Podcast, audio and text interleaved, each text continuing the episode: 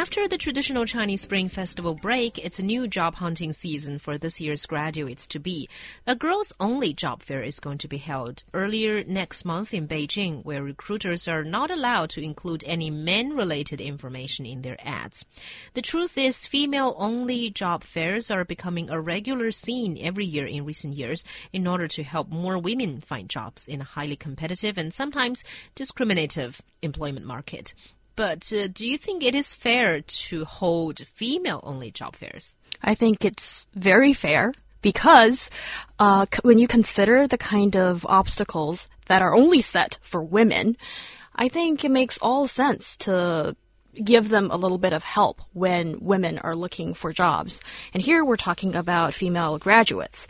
And it is hard for anyone to get a job these days, and that is according to the Ministry of Education, a total of 7.2 7 million university students will enter the job market this year, and that is uh, 280,000 more than last year. And again, this is being labeled the most difficult year looking for a job for fresh graduates. Every year is the most difficult year. Because the numbers seem to continue to grow. And for girls, it's particularly difficult because, um, first of all, there are many recruiters that they wouldn't even accept a resume from a female job hunter. And I think for many jobs, women are just not welcome period. And that is not fair. So here, giving them a little bit of help on a job fair, why not? Yeah, I guess so. I mean, it's it's hard. I mean, look, look, it's it's hard to argue against the fact that there is quite a quite a, a large discrimination against women in China. I think I think at, at, this point we kind of need to take that as a given. Mm. Right? That that that is a fact uh, in, in in many in many instances.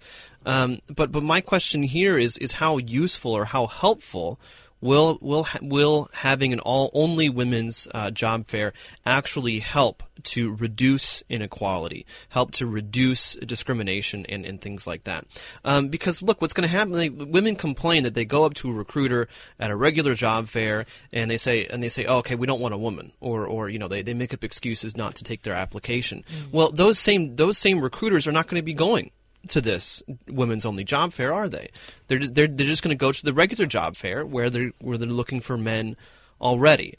And so I think I think yes, of course. I mean, we should we should help women to a certain degree, but we really need to be focusing on the root cause of this, uh, which is uh, deeply in, in, entrenched cultural. Uh, ideas about uh, gender roles and things like that, and and looking at, at this, I just feel like in the end, all we're really doing is just taking the problem and, and putting it to one side and creating a separate space for, for women and a separate space for, for men, when really what we're looking for is, is equality. Everyone is being treated equal, not, not separate and equal, but just together and equal. Mm. Well, I think you do have a point there in that maybe this is not treating the root of the problem, but at least, you know, don't you agree that it may give a little bit of help to the women, to the female graduates by making such opportunities available, you know, making a job fair available where at least they can send in their applications? I think it is a good thing because at least you've got a whole bunch of companies who do want to hire women and concentrate it in one area. And I think it's. Uh, so, yeah, they're going to be for secretaries. They're going to be for waitresses. They're going to be for really. for people working in HR and things well, like that. Know. Exactly. We don't we don't know what kind of companies are interested in in hiring women. But if you look at the if you look at how you know uh, uh, roles and, and, and jobs are split along gender lines, that's usually how it goes anyway. That's true. I think um, it, it, does help in the short term of making it easier for both sides to find a match. But I think you're right, John, in the sense that this does not change the kind of well, gender imbalance situation or discrimination towards gender uh, differences in the market, and that is a bigger problem that needs to be solved. Yeah. So let's talk about the root of the problem here. Do you think it's the you know the deep-rooted bias in society that uh, somehow female cannot do their jobs better or as well as men? Or do you think it's just the thinking that okay they're going to have babies or they're going to get married or you know something like that? I think it's actually both. I think part of it is because some HR people are still just, I will call them living in the middle, uh, in the dark ages of believing in certain jobs women will just underperform especially the jobs that uh, encounter a lot of pressure and um, you know they don't think women are capable enough in those kind of areas. And often i think they're very wrong.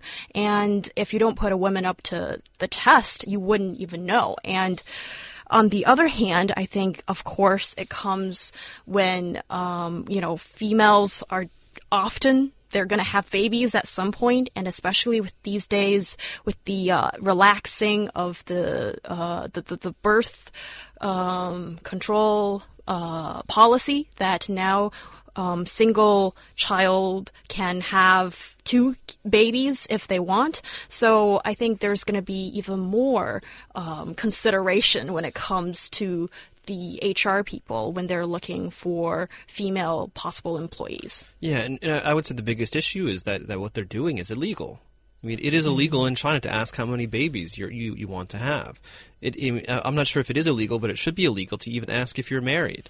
Mm-hmm. Uh, and so the issue here is that you know we have laws on the books here in China um, about gender discrimination. It is it is illegal, and you are subject to, to fine and punishment if you do discriminate a job applicant on the basis of gender. Um, however, it doesn't really seem to to be enforced to to any degree whatsoever. I mean, I think that we, we, we take it as a given at, at this point that uh, if you are a woman applying for a managerial position, it's going to be amazingly difficult because there seems to be this traditional idea that men are, are somehow better leaders or, or they're, they are the ones that should be managing groups of people and, and not women. Um, and so I think that, that that's really the biggest issue here is that we have like these these deeply entrenched cultural ideas about what, what women are good at and what they should be doing, and what men are good at and, and what they should be doing, um, coupled with basically ineffective um, labor law I- enforcement. Mm, yeah, I think law is going to be very important here because I think discrimination is always going to be existing even in Western societies as well, there's going to be the gender discrimination. But in terms of law enforcement, for example, just to give you one example, I when, when I was looking for jobs, I was amazed that in a standard Western or English resume, you don't need to say your gender, and No. you don't certainly don't need to attach your photo No. on your resume. But all these are sort of standard practice in Chinese um, hiring market. So, which which. I think which I think is is discriminatory. I mean, because you look at someone's photo and you say, "Oh, she's not pretty." You know, Yeah. she, she might she might be qualified, but she's not pretty. I'm not going to hire her. Well, still, I mean, in the second round with the interview, when that kicks in, still, you know, if people are going to make up their minds according to physical appearances, west or east, they're still going to make the same kind of decisions, I think.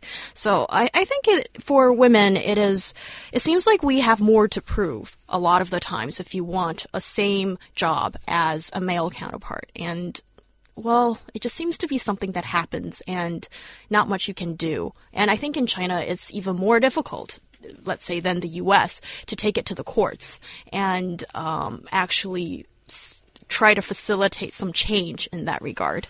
Well, there was um, there was actually a case just just recently where a woman was awarded uh, thirty thousand renminbi um, in in what is being called China's first employment gender discrimination case. So it does show that there is there is a possibility for lit- litigation down the road. Um, Chinese courts have set a precedent to to of accepting the case and and awarding her um, uh, finding in her favor in in this specific case. Um, and so I think that there there there, there is a glimmer of, of hope. Um, but I mean, if we look at you know gender discrimination here in China, it's not just it's not just in the in, the workplace. You know, um, it's just so amazing because I mean, if you look at East Asian countries, um, China perhaps is the most equal uh, in terms of in terms of gender discrimination and gender gender roles.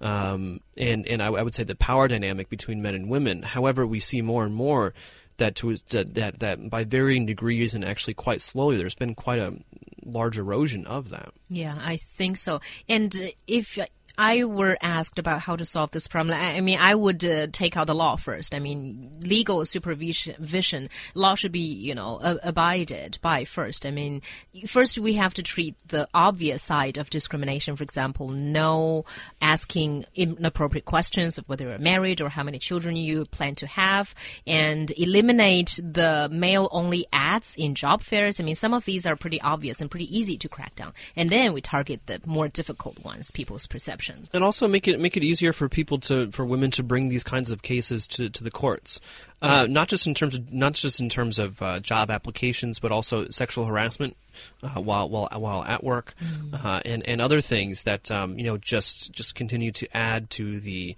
oppressed nature of women in China right now.